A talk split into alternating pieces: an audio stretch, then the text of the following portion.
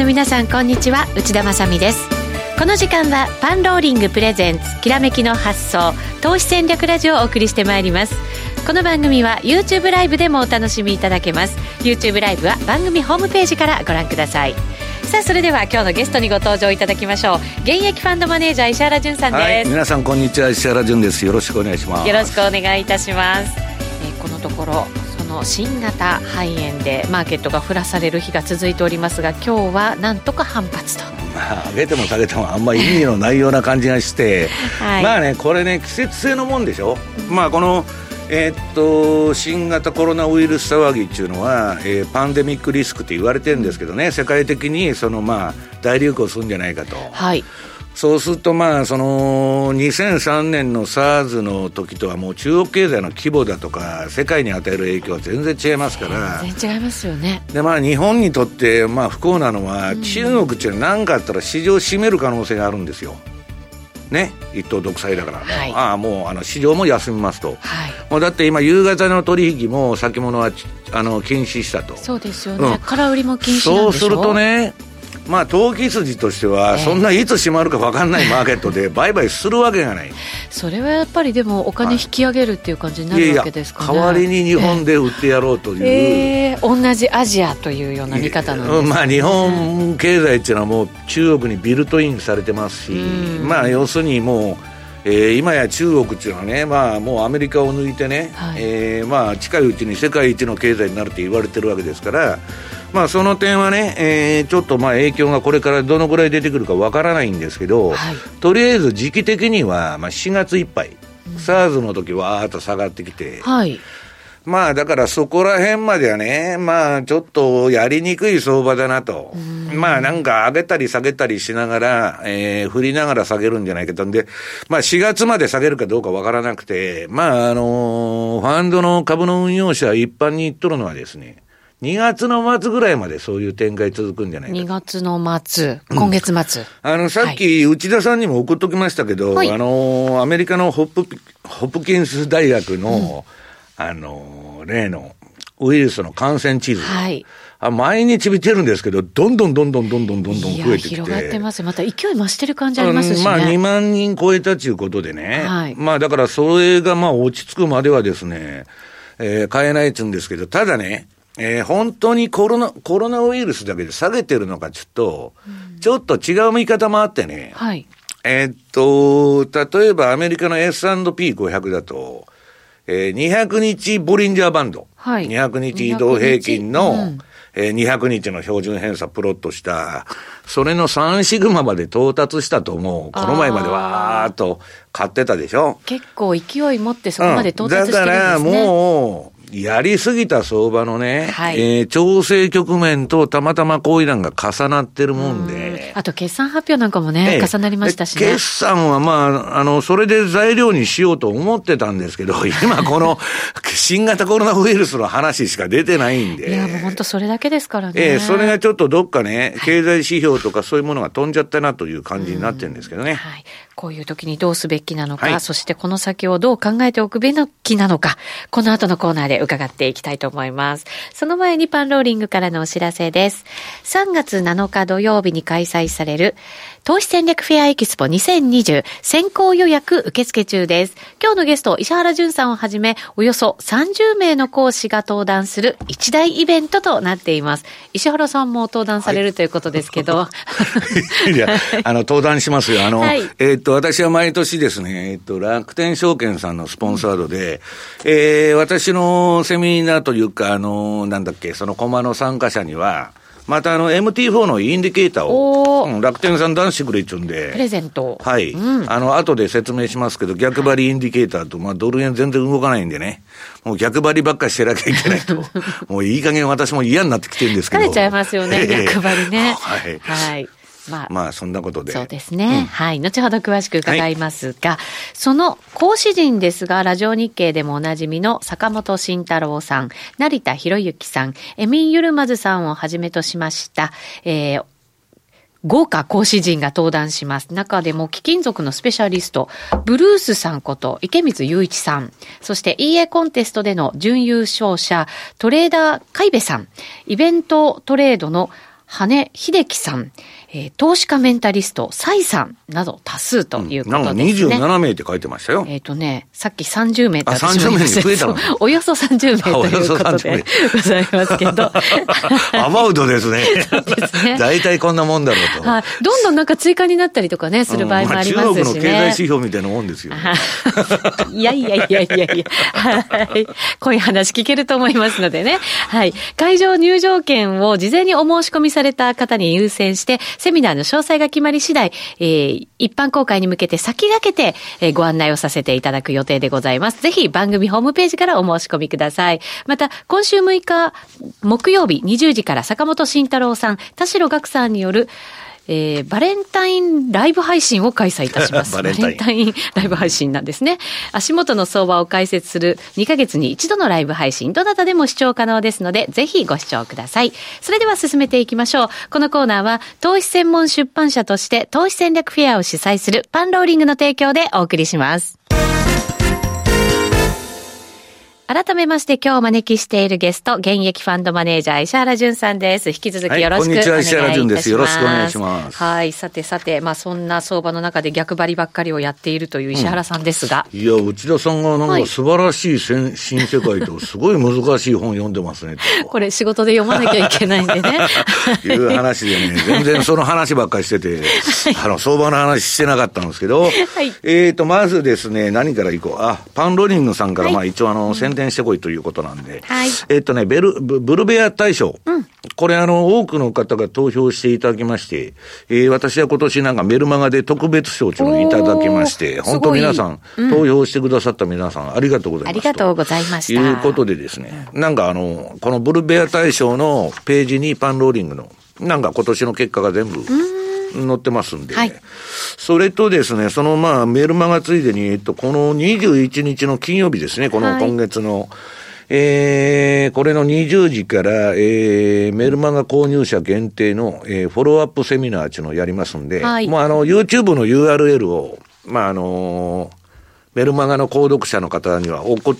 送ってるのかな、もう。そろそろそうですよね、うん、21日、ね、あの、それを登録してくださいという話です。うん、はい。で、まあ、相場のことなんですけど、はい、先ほど言いましたように、まあ、今日株と、えー、為替の話をちょっとしようと思ってるんですけど、えっ、ー、と、資料のですね、3ページ。3ページ、はい。うん、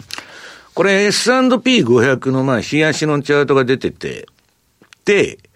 えっ、と、この長期的なですね、株の買い場、売り場というのは、うん、まあいろんな方法があるんです、はい、で。私今週のメールマガにもそれ書いたんですけどね、実はまあこれは使えるとか使えないとかいうのがあって、うん、暴落にね、内田さん引っかからないでやろうと思うと、はい、うんとね、この30年間で3回しか買い場がないんです。30年で。えー、いや、大きくこう年単位で見るとですよ。はい。で、それはいいんだけど、暴落に引っかからなくて、まあ、買いだけやってて、まあ、損もしないんですけど、うん、相場から下ろされちゃって、早い目に。はい。あと何も次の買い場ずっと待ってて来ないということになりかねないんですけどね。割と周期的にちゃんと相場の天井とか、底とか、まあ教えてくれるのは、これまあリアルインベストメントアドバイスっていうね、えー、アメリカのまあ投資顧問助言業者ですね。まあこれが出してるレポートで、まあこれは別に難しいことでも何でもない。誰でもできる。うん、えっと、この SP500 の、えー、っと、チャートをですね、まあ、あの、大型株インデックスが特にいいらしいんですけど、SP500 の中の。はい。まあ、普通の SP500 で構わなくて、それの200日移動平均が、うん、えー、真ん中の赤い線で引いてあるわけです。はい、太い線ですね。はい。はい、で、このなんだっけ、微妙、あの、ピンク色のゾーンに上下入ると、うん、これが200日移動平均の、えー、2シグマと3シグマの間をピンクに塗ってある。うん、要するにボリンジャーバンドのえー、2シグマ超えると200日のピンクになると。はい。ここに来たら、上に来たらもう売っといた方がいいと。その後いくら上がってももう売ってまえと。うん。で、下にドーンと下がった時は、これまあ2019年の頭に下がってますけど、これは、とりあえず目つぶって買えと。買えと。いう話なんです。はい。で、これもう、あの、3シグマに到達しましたから、こんなとこはね、もうやりすぎで、まあ、目先の1日2日の売買だといいんですけどね、はい、長期的にはこんなとこをもう買えんちゅうとこまでやっちゃったわけです。本来だったら売るべきところになってたわけですよね。はい、で、今それが下がってるだけだと。はい。だから本当にコロナウイルスで下がってるのかどうかっていうのはね、まあ、ちょっとやりすぎ相場の修正を今やってるんじゃないかという面もあるわけです。マーケットが調整したがってた。はい、まあ、とは言いながら、今このコロナウイルス騒ぎですから、まあ当然 GDP に占める割合っていうのはどこもね、6割とか7割あって、まあ中国でも4割ぐらいか。4割。あるわけ、はい、あるわけですよ。で、まああそこは、えー、っと、生産活動が止まっちゃうと、うん、まあ、その、世界経済に影響しますから、まあ、どのぐらいの影響出るかわからないんですけど、はい、とりあえずさっき言ったように、えー、っと、上海株だとか、中国市場はいつ閉まるかわからないんで、うんううね、売れないと先物とか。うん、はい。だから、えー、閉まっちゃったらですね、代わり、まあ、代わりに日本だとかね、はい、えー、なんだ、香港だとか、うんぬんで代わりに売ってくると思うんですけど、まあ、そういう意味からも日経が売られやすくなってて、はい、で今、あの、この4ページの資料を見ますとですね、えー、赤い ADX と青い標準偏差が低い位置から一緒に上がってまして、一応売りトレンドなんうん、出てますね。うん。だから、こんなもん、まあ、あのー、うん、下げは3波か5波で下げることが多いんで、はい、まだ1波目ですよ。で、次戻ったら2波で戻りでね、ああ、もうそこ打ったって言うかもわからないけど、うん、おそらくその戻りはまた叩かれる。うん、このコロナウイルスの騒ぎが終わらない限りは、また叩かれるということでね、ただその下げもね、まあそうは言いながら、その季節が終わったらなくなっちゃうわけですから、はい、そんなにどこまで売ってもいいのかっていうのもあって。そうですね。一旦はね、やっぱりね、そう嫌気しますけどね。だから病気で売るっていうのはね、やりにくいんですよ。確かにそうですね。うん。だからまあ、ええー、まあ、悲観、うん、もうコロナウイルスの話はね、陰謀論から何から含めて、まあ、バイオハザードだと、まあ、生物、兵器の研究してたのが漏れたんじゃないかとか、まあアメリカ人が持ってきてどうのこうの巻いたとかね、なんかもうむちゃくちゃなあの話になってて、で、そこの研究所でね、えー、使ってた動物はあの市場に売っちゃって近いから、うん、でそこから発症したんじゃないかとかね、んなもん何が何かわからないんですよ。で、はい、もう何でもコウモリとかヘビとかね、えー、そういうことになってんですけど、はい、本当にそんなもん持ってるのかとコウモリが。よくわかりませんけどね、どっちにしたって季節性のもんなんで、2003年のサイズ相場。これあのー、この時まだ、えー、っと、2000年からだから中国っていうのは、ものすごい経済発展していくわけですけど、はい、もう大バブルが始まるわけですけど、まあこの2003年の時は、えー、っと、この2月ぐらいから4月いっぱいぐらいまで下げて、うん、で、5月からは、アホみたいに上げてるわけですよ。ああ、本当だ。勢いありましたね。うん、うんだからまあ大体、そのファンド税見てるのも、こういうシナリオでね、はい、えー、いくらまあ感染者が拡大しようと、一旦その収束したらですよ。まあなんとかなるんじゃないかと。うん、で、収束宣言多分このもっと後に出てるはずなんですけど。確か？なんか7月とかそれぐらいに出たんですよね。うん、だけど相場的にはもう暖かくなってきた5月の初めぐらいからは。いやもうだってね、5月から駆け上がってますもんね。だからこれ収束しないとですね、日本のオリンピックもできないわけですね、これ。確かにそうですね。えー、だからまあいろんなことでまああれなんですけど、まあ、そういう中でちょっと若干やっぱりリスクオフ気味の動きなんですけど、はい、株はね、リスクオフだっつって売っといたら、まだショートしといたら、取りやすいんです、今の相場。だけど、為替は、どこの国も世界的に感染してんですから、同じじゃないですか。まあそうですね。で、どこの国も利下げだとか金融緩和に向かってるんで、要するにですね、えー、差異がないわけです。二国間の国債の交換レートの、えー、相場なんで、為替っていうのは、はい、ドル円というのは日本国債とアメリカ国債の交換レートですから、そうすると、まあ、リスクオフでね、株が売られてるからちょっと売ろうかって言っても、さほど動かないわけですよ。はい。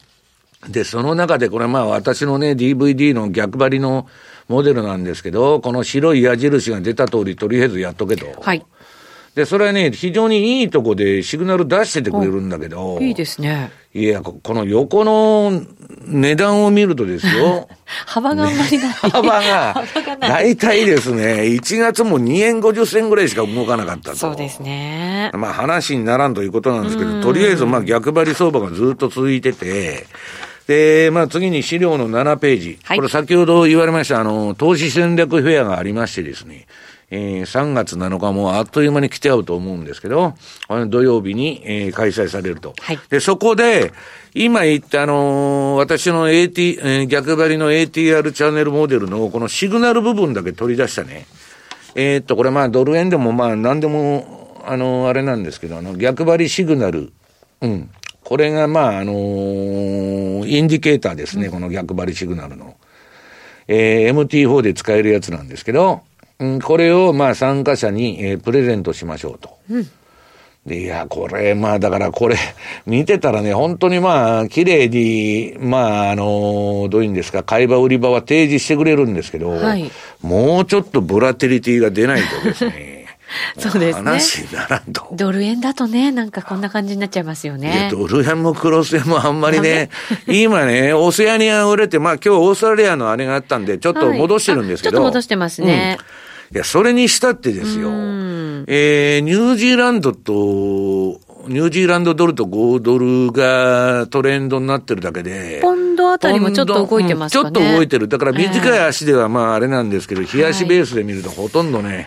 えー、眠たいような相場だと。はい。で、まあ皆さんね、この、えっと、コロナウイルスの感染状況っていうのはみんな、うん、えー、トレーダーはこのページ見てる。はい、アメリカのね、えー、ジョンズ・ホプキンス大学のシステム科学工学センターと。これがこの感染地図と、まあずらしていくと世界中見られるんですけど、で、今なんだっけ、えっ、ー、と、今日のこれ朝取ってきて2万202人。はい。感染してて、426人死亡していると。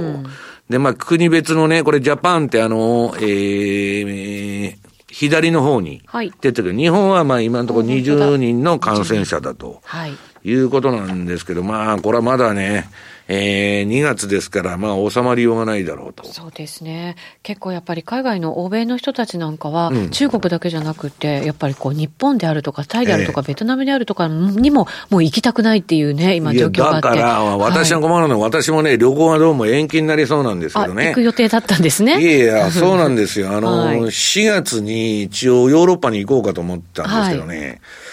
海外の人間から見たら、内田さんが行こうが、私が行こうが、はい、中国人、韓国人、日本人の区別なんかついてないんですよ。一緒にね、なっちゃうらしいですからね。はい。いや、俺で、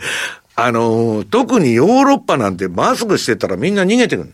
あの、ヨーロッパ人マスクしないの知ってます？あ、あんまりそうらしいですね。絶対マスクなんかでよほど従業員でないと。だから、マスクしてる日本人見るとおかしな感じがするって言ってね。もう、なんなんだこいつあのね、私はね、えー、っと、この前もヨーロッパ行った時に、うん、飛行機なんか乾燥すんでマスクしてたら、うんうん、やっぱり異様な目で見られてすぐ外しましたけどね。あのー、そういうあれなんですよ。結構なんかね、オーストラリアとかに行っても、やっぱりちょっとだけ、そういうなんか差別的なものを、ええ、あの、アジア人受けるっていうふうに言ってましたね、うん、今ね。まあまあ、見分けがついてないんでね、とにかく誰にも何もさっぱり分かってないんで、はい。で、まあ、とにかくね、その、中国が今、まあ、ダメだっていうことで、えー、発生源でね、はい、なってるんで、結局、コロ、えー、新型コロナウイルス相場という意味では、はい、まあ、市場っていうのは弱いとこをついてくるわけですよ。と、為替で言うと、うん、中国と関係の深い、5ドル。えー、5ドルをやろうと。で、はい、ついでにニュージーもやっとこうと。そうするとね、まあ私も内田さんのおかげで、ちょっと今回は5ドルにうまく乗れたんですけどいやいやこれ石原スペシャルが、実は反応してたので、あの、早いなと、さすがに。4時間足で乗っとくさ、早いなと。いや、これが、これがね、冷やしの5ドル円のチャートなんですけど、はい、これまあチャートが今黄色くなって、一番下のサイドバーが黄色くなって、もう売りトレンドがわっと出とると。うん、ちょっとここ2、3日止まってますけどね。これね、でも綺麗に出ましたよね。うん。でもトレンドなくなったらこんなもんすすぐ手締まっちゃって、また発生したら乗っていくっていうやり方なんで、はい、で、内田さんがやってる4時間足、5ドル円の4時間足、うん、これもだらだらだらだら、あの、売りトレンドの相場が続いてましてですね、はい、まあちょっと、えー、今直近では一旦小休止という形になってて、で、次が5ドル円の1時間足ですね、12ページの。うん、えー、これもまあ、えー、トレンド出てるの、だからこういう、えー、やつだいうことで。そうですね。動きが軽くてね。はい。うん、はい、で、じゃあ、タイドル相場見たらどうかっつったら、まあ、タイドル相場でも5ドルがやっぱり売られてると。だから、あの、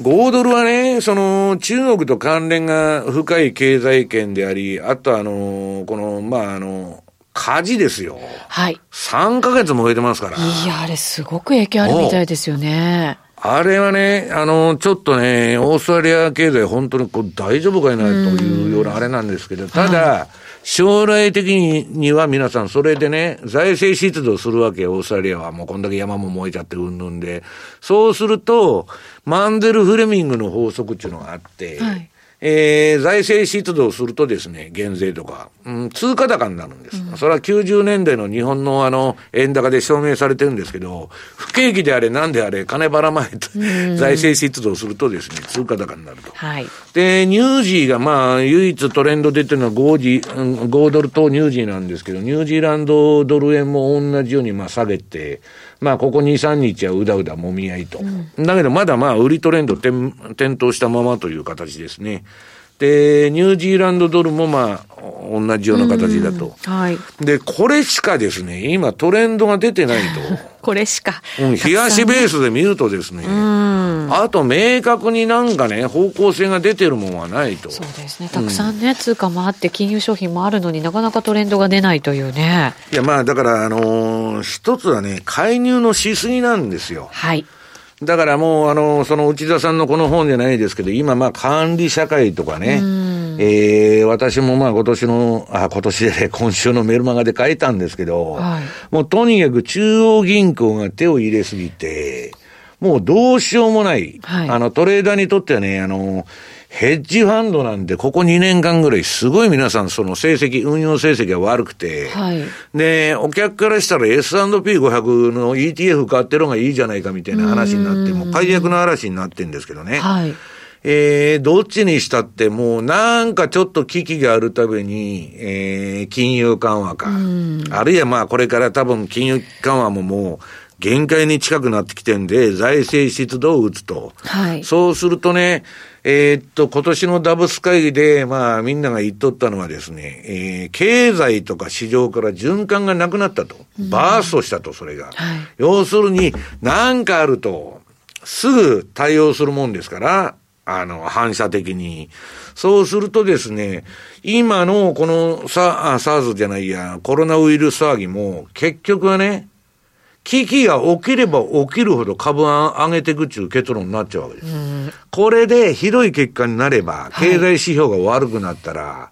い、また金融緩和の方向に行くわけです。はい。そのアメリカもまた利下げだとか。またか、そしたら株が上がることになるんですかね。だから、その経済がいいとか悪いとか関係なくて、えー、今や中央銀行が最大のプレイヤー、あるいはまあ政治家ですよね。だから、安倍さんもトランプもね、例えばまあ選挙が絡むと財政出動したりとか金使いたいとか、あとはまあ中央銀行緩和してくれと。で、中央銀行はもう口が裂けてもね、もうやめますって言えないとこまで聞いちゃってるそうですよね。言っちゃったら大変ですよね。いや、だからもう途中で降りられないみたいなね、はい、ことになっちゃって、それはね、市場メカニズムが崩壊して、えー、究極的にはですよ、相場が暴落するまでは、もうずっとそれを続けていくしかないという路線に入っちゃってるわけです。これ、世界中でいつまでこんなことを続けなきゃいけないんですかね？もうずっと？いや、だからこの本じゃないですけど、はい、もうね、ジョージ・ウォーエルの1984の世界に入って、はい、もう国家管理のね、えー、相場になってると。だから、その、普通は資本主義っていうのはね、相うつ病なんですよ。はい。バブルとその崩壊とかね、好景気と不景気、循環なんです。はい、はいえー、何でもそうですけど、物事は循環だとか波動で動いてるんですけど、うん、それをなくしちゃおうと。はい。いうのはね、いわばもう社会主義に、えー、世界中が、中国が、今まあ世界経済のもうトップに踊りを出ようとしてるわけです。はい、で、5G でも 6G でもね、超単位の金をぶち込んで、はい、国有企業に、開発やられたら、な、ソニーや富士通だ、そらベライゾンだ、何やってたって、いやいやいや。勝てるわけがない。そうですよね。叶わないですよね、うん、それでね、日本みたいに、そのアマゾンとかグーグルとか自由に入ってきてんならいいけど、中国は全部締め出してますから、自国のネットの企業がアリババとか育つわけですよ。はい。だああいうモデルになってきて、結局はね、えー、もう世界中そういう、えー、流れに、えー、なってるんだけど、うん、それは相場的には最悪なんですよ。純粋資本主義からどんどんどんどん離れて、循環を認めないと。うん、と、まあ、官僚的発想で言うと、相場っていうのは動かないのが一番いいんだと。為替にしたって何にしたって。はい、そうですよね。そ、それは、まあ、官僚的には居心地がいいんでしょうけど、いつ見ても同じ値段と。うん、で、株もね、上がらないから下がらないみたいな状態つく、作っとるわけですよ。だけど、それってね、本当に資本主義と呼べるのだろうかと。いやー。もうなんか計画経済みたいな感じになっちゃいますよね。うん、だけど計画経済が成功するや、ソ連はね、内田さん、崩壊してないんだけど、潰れとるじゃないですか。だから、気候の変動もそうだし、こういう病気もそうだけど、人間の人為で抑え込もうと思っても、はい、世の中には無理なもんがあると。いやお金の流れもそうだと思うんですよね。うん、だから、あのー、どういうんですか、ほっといたら戻るし、うんえー、まあ上がりすぎてまあ下がるんですよ。そうすると長期の投資家っていうのはね、うん、株のドーンというその5年とか10年に1回の押し目買って、で、次の好景気に売りましょうということをやってると儲かるんだけど、はい、今、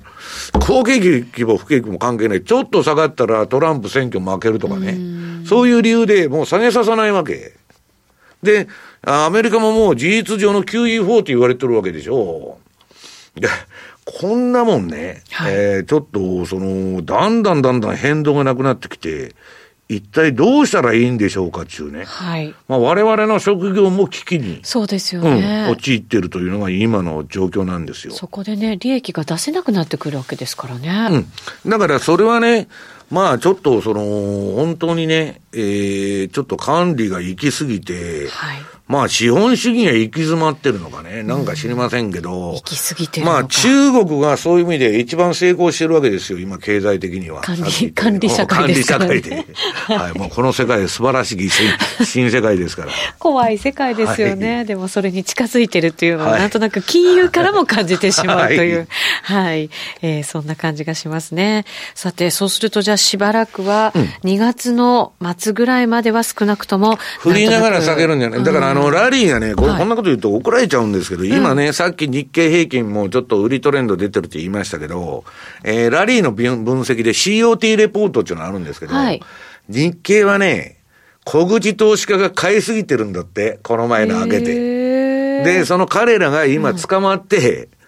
その、どうせぶん投げてくるっていういつものパターンになるわけですよ。そこで反転すると。はい。だから、ラリーは戻り売りだって言ってましたけどね。あ、そうですか、うん、しばらくはっていうことなんですかね。はい。そこを我々はこう、じっと我慢しながらっていう ことになるんですかまあ、しばらくちょっと様子見をしといた方がいいんじゃないかなという気がしますけどね。わかりました。はい。えさてこの後は YouTube ライブで限定配信がございますので引き続きご覧になっていただきたいと思いますラジオの前の皆さんとはお別れとなります来週も素敵なゲストをお招きしてお話を伺います。石原さんありがとうございました、はい、どうもありがとうございました。このコーナーは投資専門出版社として投資戦略フェアを主催するパンローリングの提供でお送りしました。